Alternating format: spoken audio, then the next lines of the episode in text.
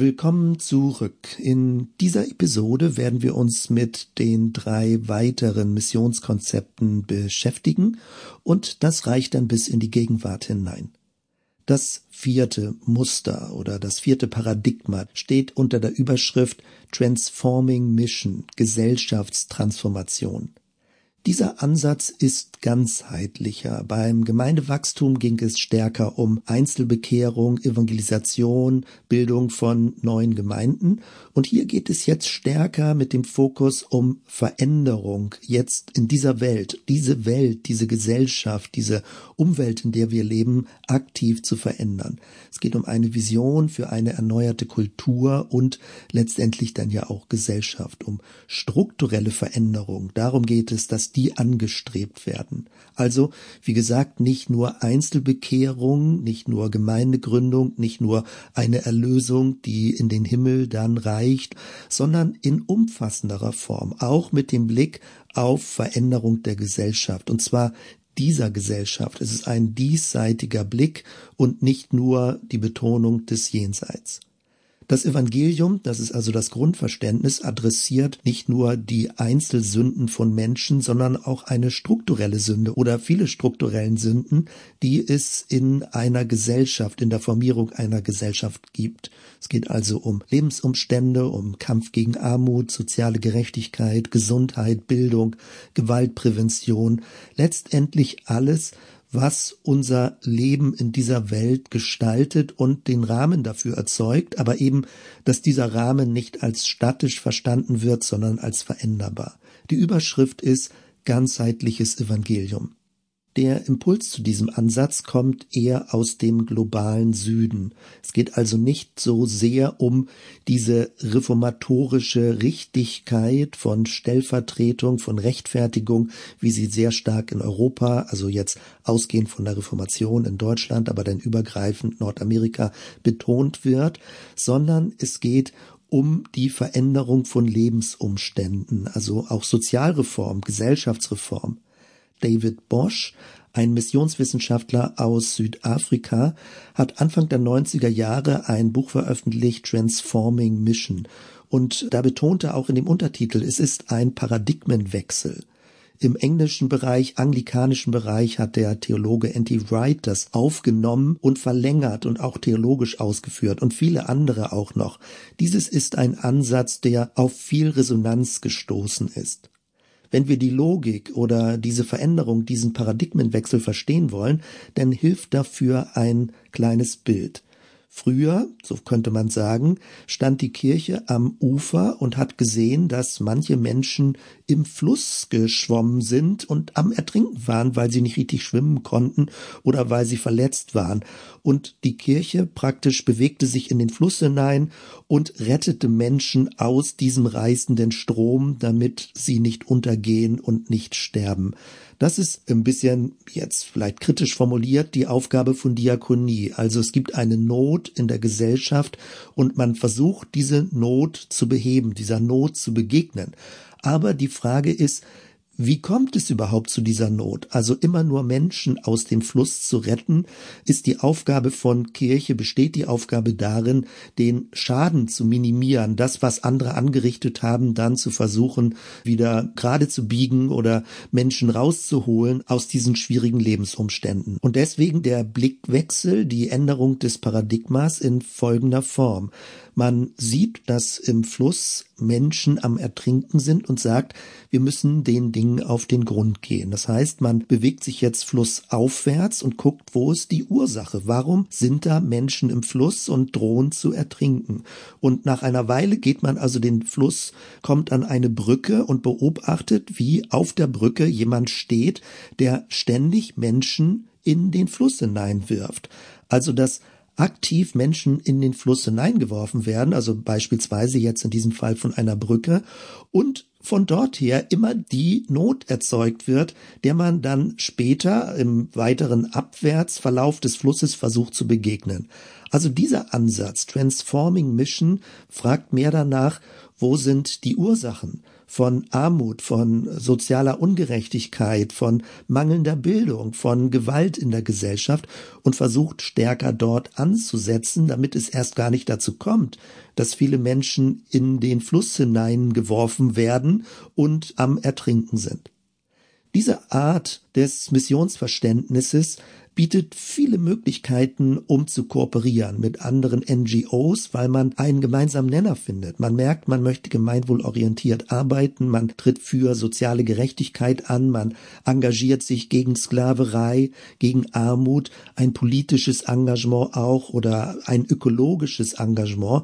All das sind Aspekte, wo man sich mit Menschen aus völlig unterschiedlichen Weltanschauungen treffen kann, mit diesem gemeinsamen Nenner, dass man etwas Gutes in der Gesellschaft bewirken möchte. Für unseren Kulturkreis hat dieser Transforming Mission Ansatz viel Resonanz ausgelöst. Stefan Paas fragt ein bisschen kritisch zurück, ob diese starke Resonanz auch daher rührt, dass man ein bisschen enttäuscht ist, dass nicht so viel Wachstum geschieht in unserem Kulturkreis, dass die Kirchen nicht so groß werden, dass nicht so viele Menschen Interesse daran haben, sich zu bekehren, zu Jesus zu wenden und dass man denkt, naja, wenn das nicht geschieht, dann sollten wir vielleicht ein bisschen grundlegender uns in der Gesellschaft engagieren. Also man ist auch ja, vielleicht im Zuge dieser Gemeindewachstumsbewegung auch ein Stück weit frustriert, dass sich nicht alles so umsetzen lässt. Und man richtet sich auch ein bisschen gegen eine Art von Messbarkeit, also dass Einzelbekehrung von Menschen gemessen werden, gezählt werden und dass so Erfolg definiert wird. Also hier geht es jetzt mehr darum, eine Wirksamkeit in der Gesellschaft zu entfalten zum Guten hin, dass es Menschen konkret in ihren Lebensumständen auch strukturell letztendlich dann besser geht. Ein Stichwort, das in diesem Zusammenhang häufiger fällt, ist die Missio Dei, also die Mission Gottes, Gottes Wirken in der Welt.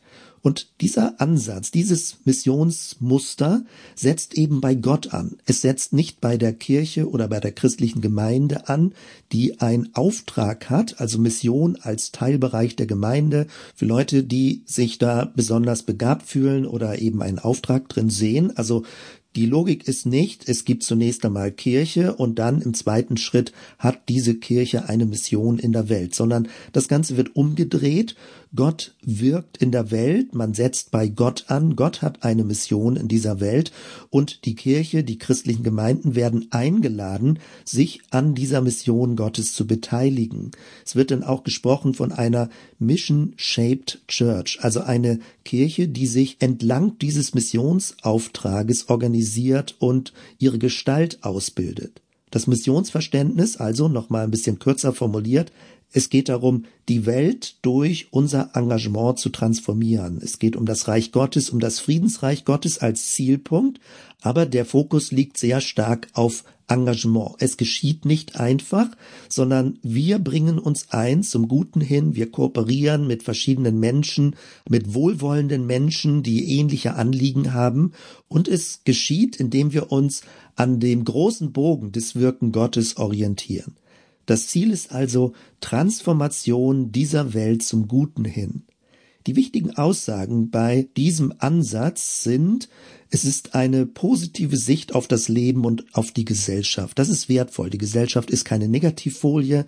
Die Gesellschaft ist auch nicht einfach nur ein Pool, um Menschen zu evangelisieren, sondern es gibt eine grundsätzlich positive Sicht auf diese Welt, auf diese Gesellschaft, auf andere Menschen, die sich engagieren, mit denen man zusammenarbeiten kann. Das ist eben auch ein nächster Punkt, eine hohe Kooperationsbereitschaft mit NGOs, mit verschiedenen Initiativen, die gute Anliegen haben für alle Menschen, mit denen wir zusammenleben in dieser Welt. Dieser Ansatz ist voller Hoffnung und voller Initiativkraft. Und das alles sind wichtige Impulse, gerade auch gegenüber einem Missionsverständnis, das nur so strategisch verengt evangelistisch denkt oder gegenüber einer Kirche, die sagt, irgendwie sind alle sowieso schon so ein bisschen christianisiert, sondern dieses ist ein Engagement um des guten Willen mit allen Menschen guten Willens, die ähnliche Anliegen haben und mit denen man in guter Weise zusammenarbeiten kann. Es gibt allerdings auch natürlich wie bei jedem Muster hier beschrieben auch kritische Anfragen.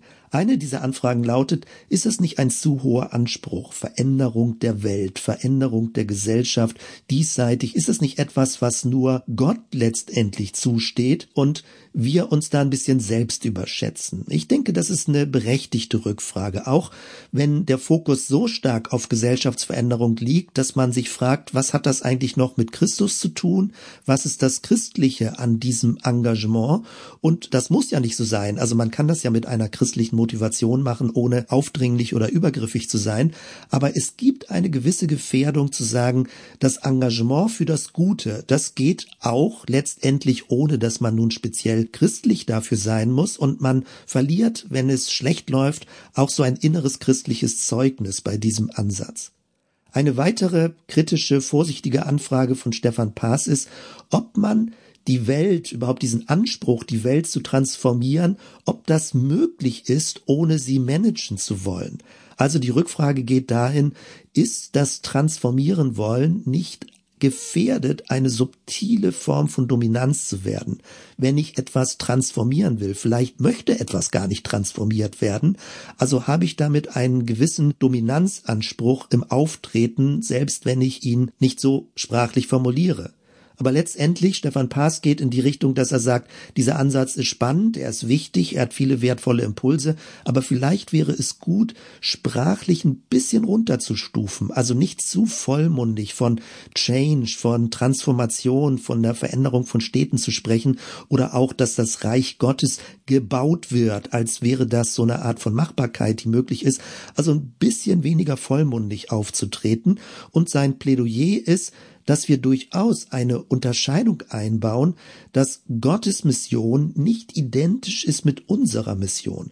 Also Gott hat eine Mission in dieser Welt, einen Auftrag, eine Absicht, er möchte etwas erreichen, aber das, was unser Auftrag ist, das ist nicht völlig identisch, sondern es ist eher ein Teilbereich davon. Also Gott transformiert diese Welt, ja, aber unser Teilbereich ist eher so etwas wie ein Zeugendienst. Also wir sind nicht die absoluten Akteure dieser Transformation, sondern Gott macht das auch von sich aus, aber er lädt uns ein, uns daran zu beteiligen. Also eine gewisse Art von Unterscheidung, dass wir nicht eins zu eins das zusammenbringen. Gottes Mission ist auch völlig identisch mit unserer Mission oder mit der Mission einer christlichen Gemeinschaft. Das kritische Bild, was Stefan Paas hier ins Spiel bringt, lautet, ja, wir sollen Salz in der Welt sein, aber die Welt nicht in eine Salzwüste verwandeln. Und damit gehe ich weiter zum fünften Modell, fünften Muster Missionsverständnis. Church Inside Out. Das ist jetzt die englische Formulierung. Im Deutschen gibt es das nicht so direkt. Also es ist eine nach außen gerichtete Gemeindeform, wobei Gemeinde, wir werden das gleich sehen, schon fast in Anführungsstrichen steht. Es ist letztendlich eine Gemeinde, die sehr stark, also noch stärker als Transforming Mission in die Welt hinein sich engagiert, bis dahin, dass es eben eine mögliche Gefährdung, sich in der Welt aufzulösen. Ich versuche das mal zu skizzieren. Eine Kirche, die von innen nach außen in dieser Bewegung, dauerhaft in dieser Bewegung drin ist. Es ist ähnlich zu Transforming Mission, aber es ist noch stärker an der Welt orientiert. Der Schlüsselbegriff ist der Shalom Gottes in der Welt, dass die Welt gewissermaßen shalomisiert wird. Die Ursprungslinie finden wir bei Johannes Christian Hukendijk, ein niederländischer Missionstheologe. Er hat über die Zukunft der Kirche gesprochen, geschrieben. Eines seiner Buchtitel, The Church Inside Out, ist 1966 erschienen. Vieles wird dann später aufgegriffen in den 90er Jahren von Alan Hirsch, von Michael Frost, von Brian McLaren, von Pete Ward, den ich ja auch bei Fluide Kirche häufiger zitiere, letztendlich auch von der Emerging Church Bewegung, weil es geht nicht darum, so diese Institution von Kirche so isoliert hochzuhalten, sondern wirklich in die Welt hinein ein Segen zu sein und wirksam zu sein in der Welt. Also der Grundgedanke ist, unsere Welt ist keine feindliche Welt, es ist Gottes Welt. Es ist nicht die Welt des Bösen, wo wir uns von abgrenzen müssen, sondern es ist Gottes Welt und Gott wirkt in dieser Welt. Und es ist langfristig eine Dynamik zum Shalom, auch wenn man das manchmal kaum glauben kann, wie viele Kriegsdynamiken es natürlich in dieser Welt gibt. Aber der ganz große Bogen, auch der Verheißungsbogen ist, Gott geht mit dieser Welt in Richtung des Shalom, der Wohlordnung des Shalom. Er geht darauf zu und alles wird letztendlich in diese Richtung einmünden. Oder anders formuliert, die Herrlichkeit des Herrn wird die Erde erfüllen. Dieses positive Bild, dieses hoffnungsvolle Bild begleitet das oder inspiriert diesen Ansatz Church Inside Out. Die Kirche ist also nicht eine Kirche an sich und dann im Schritt zwei hat sie einen Auftrag in der Welt, sondern die Kirche ereignet sich gerade in diesem Gesandtsein in der Welt. Dieser Ansatz richtet sich gegen eine Art von Kirche, die ein isolierter religiöser Club ist und dann von Zeit zu Zeit missioniert. Dieser Ansatz richtet sich auch gegen ein Kirchenverständnis, das sich als Counterculture versteht, sondern es geht ganz um die Sendung, um diesen apostolischen Auftrag. Und die provozierende Zuspitzung könnte so lauten, Kirche ereignet sich nur dort, wo sie in dieser Sendung lebt. Indem sie gesandt ist, geschieht Kirche. Gott wird zu einem Shalom-Ereignis in dieser Welt. Und Kirche ist eine Art von Konkretion dieses Shalom-Ereignisses. Also allein wenn ich das formuliere, merke ich, wie viel Resonanz das bei mir auslöst. Aber es gibt da auch gewisse Gefährdungen, zu denen wir gleich kommen werden. Wenn wir in diesem Muster über die Gestalt von Kirche nachdenken, dann ist es eine sehr fluide Form von Kirche, eine wandlungsfähige Form von Kirche. Kritisch könnte man auch sagen, eine instabilere Form, denn es geht nicht so sehr um eine institutionelle Form von Kirche. Es wird auch der ökologische Lebensstil sehr stark betont, überhaupt die Verbindung, die Bezogenheit zu einem ökologischen Bewusstsein. Kirche ist dann also ein konkretes Geschehen in der Welt und nicht so etwas wie eine eigenständige Institution, die auch als kirchlicher Binnenraum gepflegt werden kann, egal was die Welt davon hält. Noch einmal der Versuch, das Missionsverständnis kompakter auf den Punkt zu bringen. Gott wirkt auch ohne uns in seiner geliebten Welt. Sein Wirken in der Welt zu entdecken und wahrzunehmen, das ist die Aufgabe, ihn zu finden in der Welt, dort wo er wirkt, und uns dann daran zu beteiligen. Es geht also weniger um eine sehr aktive, engagierte Form von Gesellschaftstransformation, eine bestimmte Strategie, Sozialstrategie, was auch immer, sondern es ist eher so etwas wie ein Mitgehen mit dem Flow Gottes in der Welt. Etwas, was schon geschieht und das wir dann mit unserer Beteiligung unterstützen und fördern können. Alles ist ausgerichtet auf ein hoffnungsvolles Ende, auf den Shalom, auf die Gerechtigkeit Gottes, die Zedakah, auf ein aufrichtendes Gericht, dass Dinge zum Guten wieder geordnet werden, in bester Form dynamisch geordnet werden und Heil und Heilung möglich wird. Wenn man diesen Ansatz ein bisschen kritisch beäugt, dann kann man schon durchaus fragen, bedeutet es nicht, in letzter Konsequenz, dass sich Kirche in der Welt auflöst. Also das Salz ganz in der Suppe ist und man das Salz auch nirgendwo mehr findet. Also wenn es so zum Ziel kommt, dass es zum Schluss eine gesalzene Suppe ist, aber es gar kein Salz mehr gibt. Man könnte sagen, ja, genau das ist doch das Ziel von Mission. Und trotzdem bleibt die Frage, ist das schon das Ziel von Mission in dieser Weltzeit, in der wir leben? Oder braucht es nicht immer neu Salz, was aus dem Salzstreuer in die Suppe gestreut wird? Also ist das Ende schon erreicht, dass das Salz vollständig in der Suppe aufgelöst ist? Das wäre die Rückfrage.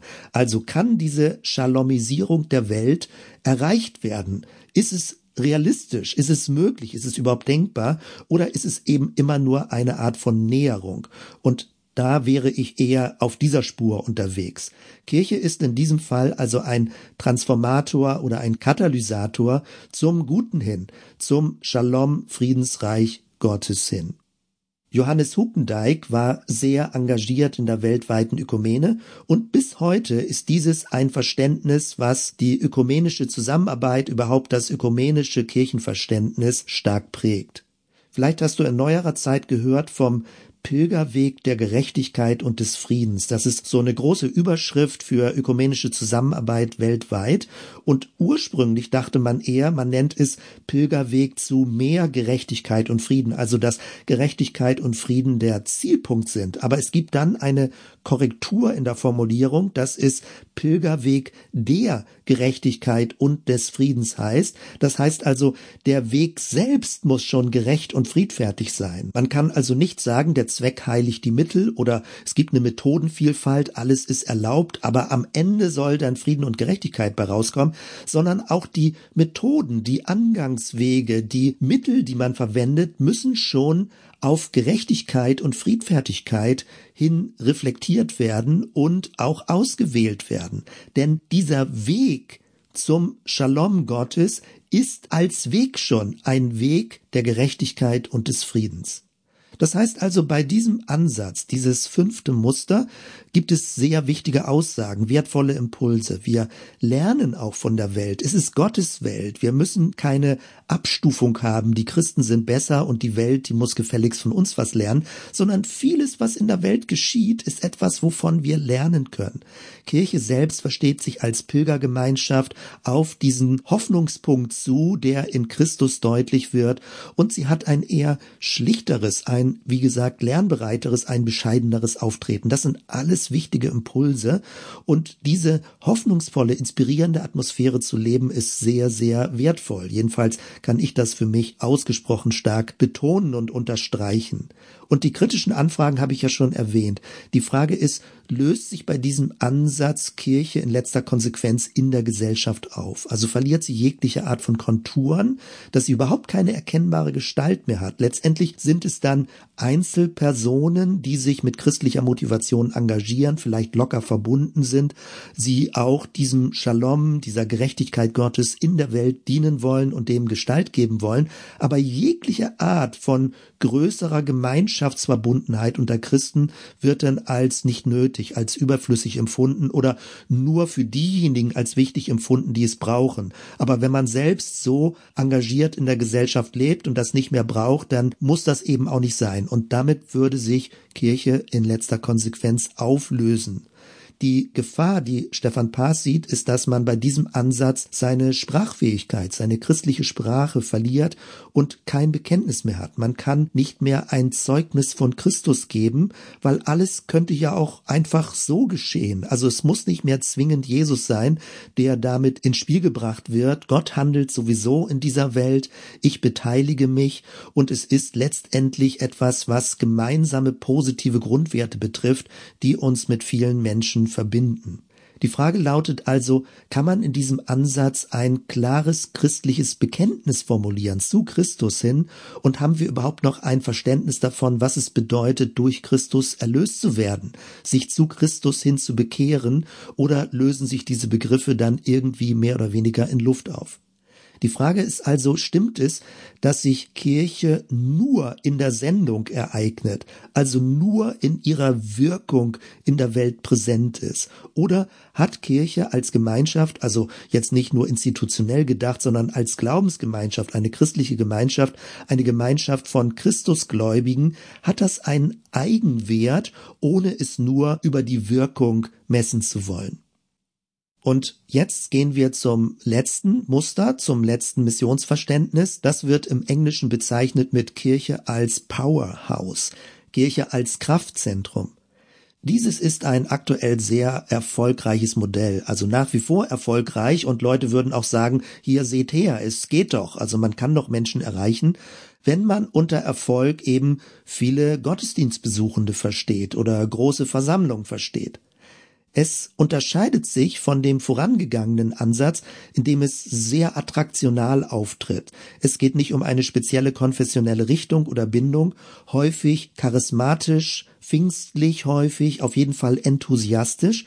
Und es ist tendenziell eine Theologie, die eher triumphalistisch ist, siegessicher, History Maker, Planet Shaker, also das sind da ganz große Begriffe, die aufgerufen werden. Und dass Kirche eben so eine Art von Kraftzentrum in einer Stadt, in einem Landstrich, in einer ganzen Nation ist und auch in dieser Mächtigkeit auftreten will. Es geht darum, in dieser Welt ein erfolgreiches oder wenn man das Wort Erfolg vermeidet, dann zumindest ein gesegnetes, ein deutlich erkennbar gesegnetes Leben zu führen. Und die steilsten Ausprägungen in diesem Muster sprechen von materiellem Erfolg, von völliger körperlicher Heilung. Also Heilung ist möglich, also das ist ganz unbestritten, aber hier geht es um eine völlige körperliche Heilung, um Wachstum auf allen Ebenen. Und die weniger starken Ausprägungen betonen zumindest also, dass dir Jesus in deinem Leben zur Seite steht und dass du Kraft bekommst in deinem Leben, dass Gott die Quelle aller Segnungen ist.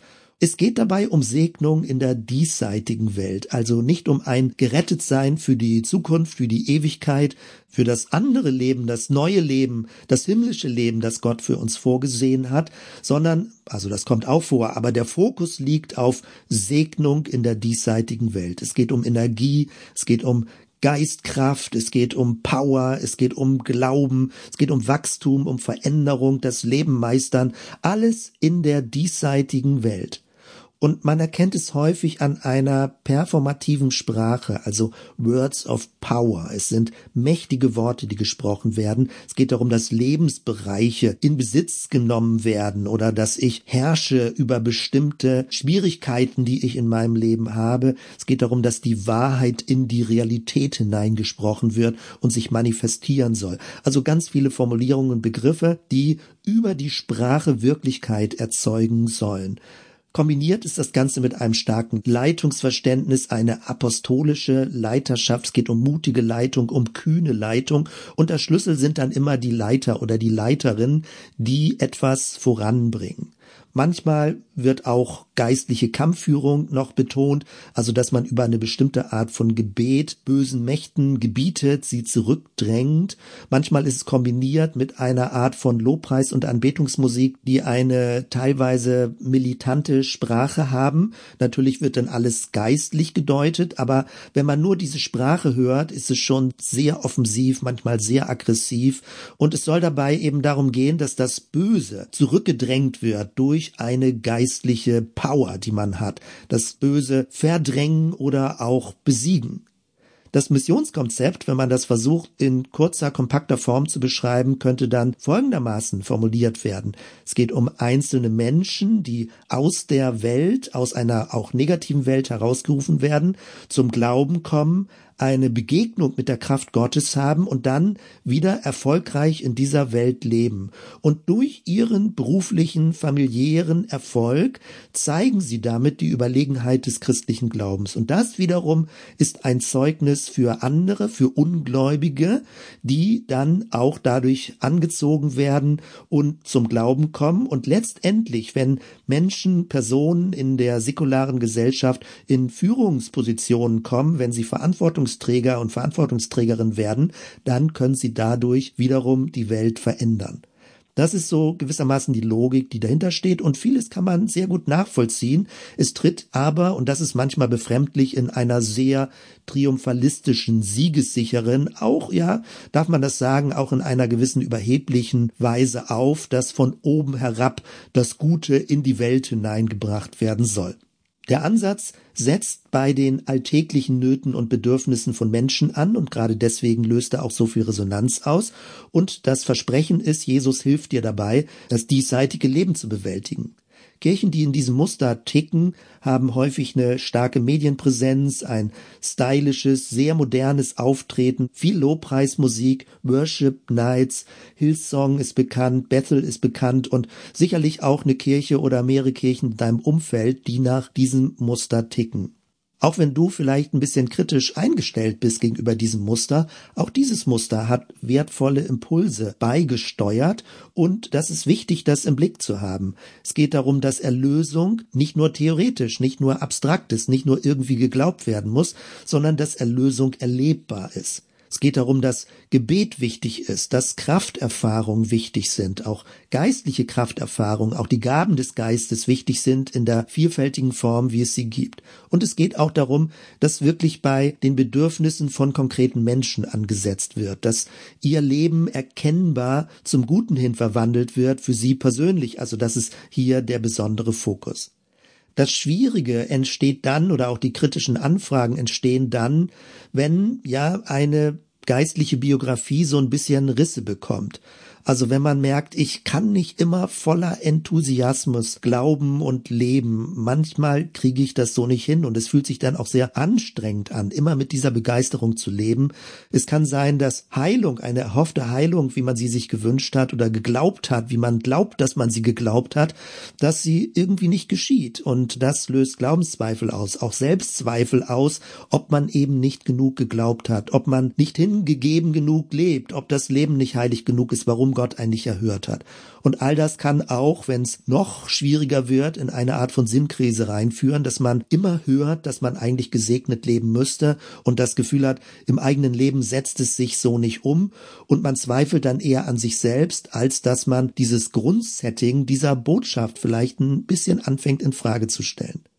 Wenn man also genauer hinsieht bei diesem sechsten Muster, dann gibt es natürlich auch kritische Anfragen. Also gerade wenn so ein steiles Leitungsverständnis vertreten wird, dann ist die Frage von Machtmissbrauch, überhaupt, dass Leitungsmissbrauch geschieht, auch Burnout, auch Überforderung von Leuten in Leitungspositionen auch kritisch anzufragen ist, wenn Evangelisation überhaupt eine Art von Mission immer mit so einem gewissen Unterton eines Crusades läuft, also eines Kreuzzugs, dass man geistlich etwas erobern will und manchmal auch so Metapher aus dem Krieg dann verwendet werden, dann kann einem schon ein bisschen unwohl werden und man sollte aus meiner Sicht schon hinterfragen, ob die Sprache nicht ein bisschen anders werden sollte. Also diese ganze triumphalistische Sprache, manchmal eben mehr oder weniger sichtbar oder subtil eine Art von militanter Übergriffigkeit, das finde ich ist schon kritisch zu hinterfragen und es ist auch theologisch vor dem gesamtbiblischen Zeugnis aus meiner Sicht kritisch zu hinterfragen.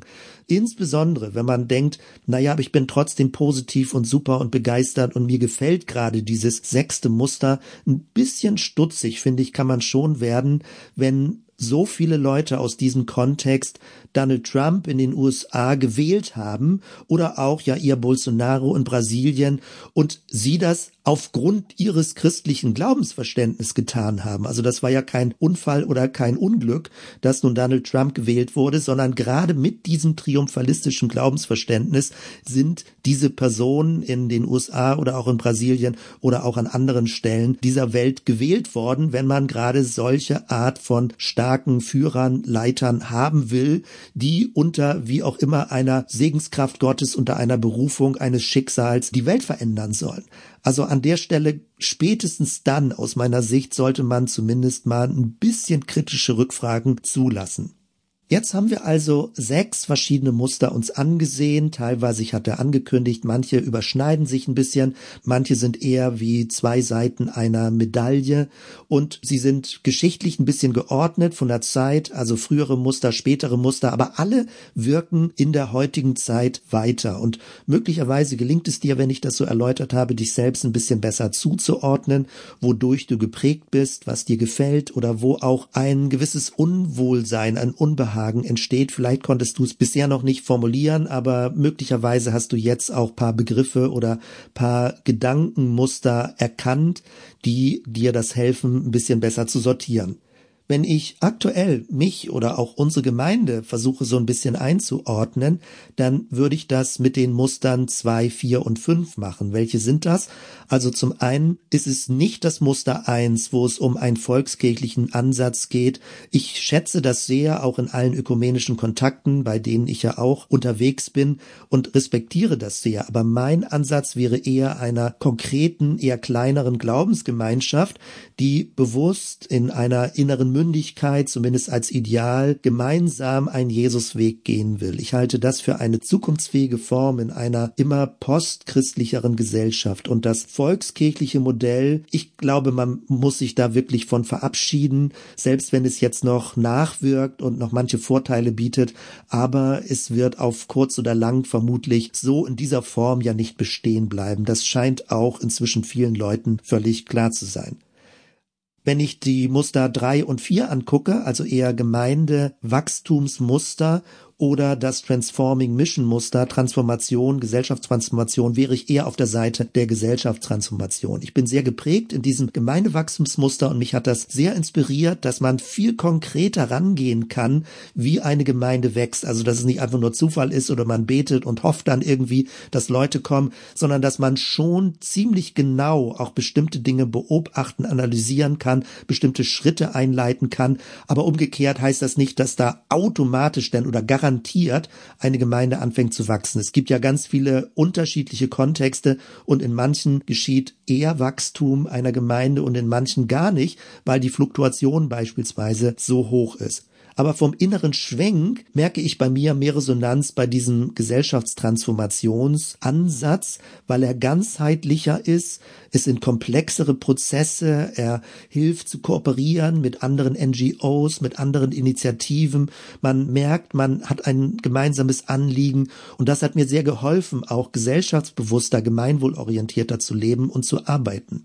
Und bei den letzten zwei Mustern, fünf und sechs, also das Church Inside Out Muster, die Schalomisierung der Welt in Anführungsstrichen, das hat Johannes Huckendijk, soweit ich weiß, so nie gesagt, aber das hilft, das so ein bisschen kompakt im Kopf zu behalten. Oder diesen Ansatz Kirche als Powerhouse, als Krafthaus, wo man hingeht und Energie bekommt. So habe ich als Jugendlicher stärker gelebt und ich habe sehr schöne und spannende Jahre in Hamburg in einer großen Pfingstgemeinde erlebt, die mich bis heute positiv prägen. Und Gleichzeitig merke ich auch, wie ermüdend ein super begeisterungschristliches Muster ist und das eigentlich meinem Persönlichkeitstyp in dieser Form nicht so ganz entspricht. Und ich finde es viel spannender. Es löst bei mir viel mehr Resonanz aus, dieses Muster 5, dass man Ausschau hält, wie Gott in seiner Welt, in seiner schönen Welt wirkt und wie man sich freut, über ganz viele auch kleinere Dinge, eine bescheidenere Form aufzutreten, eine lernbereitere, eine hörendere Form aufzutreten und sich mitzufreuen, wenn sich Dinge zum Guten entwickeln. Da bin ich sehr stark dabei und das löst eine ganz starke positive Resonanz bei mir aus. Aber ich höre von Stefan Paas und das war für mich relativ neu. Also jetzt während ich sein Buch gelesen habe oder zum ersten Mal so deutlich formuliert, dass man bei diesem fünften Ansatz, also Church Inside Out, schon ein bisschen Gefahr läuft, jegliche Kontur von einer christlichen Gemeinschaft zu verlieren und auch droht, seine Sprachfähigkeit zu verlieren. Also dass man eigentlich nicht mehr so ganz genau weiß, wozu man noch irgendwo Christus ins Gespräch bringen soll, wenn doch sowieso Gott allgemein alles zum Guten entwickelt. Damit bin ich in der Schlussrunde bei dieser vierten Episode und ich möchte nochmal skizzieren, auch wenn alle sechs Muster wirklich positive Impulse gebracht haben oder auch manche kritischen Anfragen sicherlich berechtigt sind, das Problem, also in Anführungsstrichen, das klingt vielleicht ein bisschen drastisch, also das Problem aller dieser sechs Muster ist mehr oder weniger, dass sie nach der Totalen greifen, nach dem Ganzen. Am wenigsten bei den Täufern. Da ist es eher indirekt, indem sie sich abgrenzen zu einer christianisierten Gesellschaft, also auch in Abgrenzung zu einer Ganzheit letztendlich sich definieren. Aber bei den anderen fünf Mustern, also teilweise offensiv und aggressiv oder eher so dezent und subtil, geht es darum, das Totale, das Ganze zu durchdringen. Also Kirche durchdringt alles, eine Art von Christianisierung oder Missionierung oder wenn man nicht von Kirche spricht, dann das Reich Gottes, was über alles, was transformiert in die Gesellschaft hineinwirkt, das Friedensreich Gottes oder wenn bei Evangelisation davon gesprochen wird, eine Stadt zu evangelisieren oder ein Land zu evangelisieren. Vielleicht kennst du auch noch die Dawn-Bewegung, D-A-W-N, das war die Abkürzung für Disciple a Whole Nation. Also dieses Whole, dieses Alles, das erzeugt so ein bisschen Unwohlsein. Ist das wirklich unser Auftrag, während wir hier ein Zeugnis für Jesus leben, also eine möglichst gute Veranschaulichung von dem, was für Jesus wichtig war und was er in diese Welt hineingebracht hat? Also noch einmal, diese Problematik entsteht, wenn ein Anspruch auf das alles angemeldet wird und eben im Gegenzug dazu das Plurale nicht ausgehalten wird. Aber Plural jetzt nicht einfach nur im Sinne von Vielfalt und vieles ist möglich, sondern die innerste Logik des Pluralen ist, dass die Andersheit des anderen respektiert wird. Und an der Stelle fängt es an zu quietschen. Also woran wird das deutlich? Wenn das andere anders bleiben will, dann wird es häufig sprachlich abgewertet als ungläubig oder unchristlich, also eine Art von defizitärem Leben, etwas, wo noch etwas fehlt. Das andere ist nicht einfach anders, sondern ich werte es sprachlich ab. Und das Nein, wenn jemand sagt, nein, ich möchte nicht daran glauben, ich möchte nicht an Jesus glauben, dann wird es eben als Ablehnung gedeutet. Und wenn es ganz schlecht läuft, mehr oder weniger, man muss sich das manchmal eingestehen, fühlen sich Christen oder fühlt sich auch die Kirche gekränkt, weil sie meint doch, die beste Botschaft zu haben, die beste Botschaft von Jesus. Und eigentlich müsste doch absolut jeder verstehen, wenn man es nur gut genug erklärt und wenn man entschlossen genug auftritt, es müsste doch jeder verstehen, dass es die beste Botschaft aller Botschaften ist. Und wenn dann jemand Nein sagt, denkt man, Hä, äh, wieso sagt er nein? Und man fühlt sich gekränkt, weil dieses gute Angebot nicht angenommen wird. Umgekehrt nach innen kann das dann Verunsicherung auslösen oder Sprachlosigkeit auslösen oder im Sinne von, ich habe doch versucht, es mit allen Worten zu erklären und es funktioniert immer noch nicht. Und man fragt sich dann, was bringt das überhaupt, ein Zeugnis für Jesus leben zu wollen? Wenn es schlechter läuft, dann fangen Leute an, nochmal in den Gegenangriff zu gehen. Also sie hören ein Nein, jemand möchte nicht daran glauben, also ein mehr oder weniger ausgesprochenes Nein, und gehen in den Gegenangriff und bauen dann noch mehr Druck auf, werden übergriffiger, vertreten die Wahrheit noch lauter und noch massiver.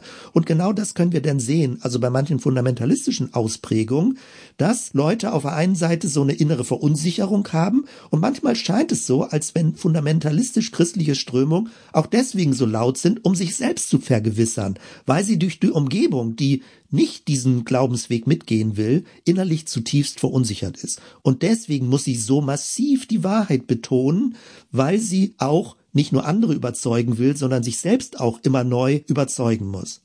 Alles also rührt daher, diese ganze Problematik, die entsteht, rührt daher, dass das andere nicht anders bleiben darf.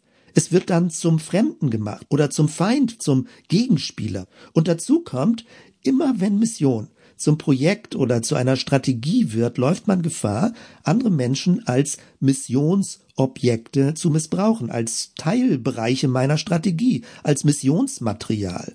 Also die eigene Agenda wird dann wichtiger als das konkrete Gegenüber. Und immer dann, wenn sich Leute dieser Missionierung widersetzen, ja, ich habe es eben schon angedeutet, gelten sie als rebellisch oder verbohrt oder apathisch oder desinteressiert und man selbst auch verliert das Interesse an ihnen, weil man denkt, nö, also wenn der da so abweisend ist oder uninteressiert ist, was soll das? Wozu soll ich Kontakt mit dieser Person weiter behalten? Deswegen lautet einer der Kernfragen für alles, was wir in dem zweiten großen Teil bedenken werden, darf der oder die andere Nein zu meinem Glauben sagen, ohne dass ich ihm oder ihr im stillen Vorwürfe mache. Also nochmal, akzeptiere ich ein Nein, ohne dass daran die Beziehung zu einer anderen Person zerbricht. Das ist aus meiner Sicht eine der tiefsten Schlüsselfragen, was die innere Haltung angeht, wie wir in Kontakt mit anderen Menschen kommen und wie wir in einer guten, möglichst guten, positiven Weise diese Botschaft von Jesus leben können. Mit dieser Frage akzeptiere ich ein Nein, ohne dass daran die Beziehung zu einer anderen Person zerbricht? Mit dieser Frage beenden wir diesen ersten großen Teil des Podcasts und im zweiten großen Teil werden wir uns über diese sechs Muster hinaus dann Linien ansehen, die für eine postchristliche, eine postmoderne Kultur zukunftsweisend sein können. Jo, so weit erstmal. Schön, dass du soweit dabei warst. Wir hören uns dann bei der nächsten Episode. Bis dann.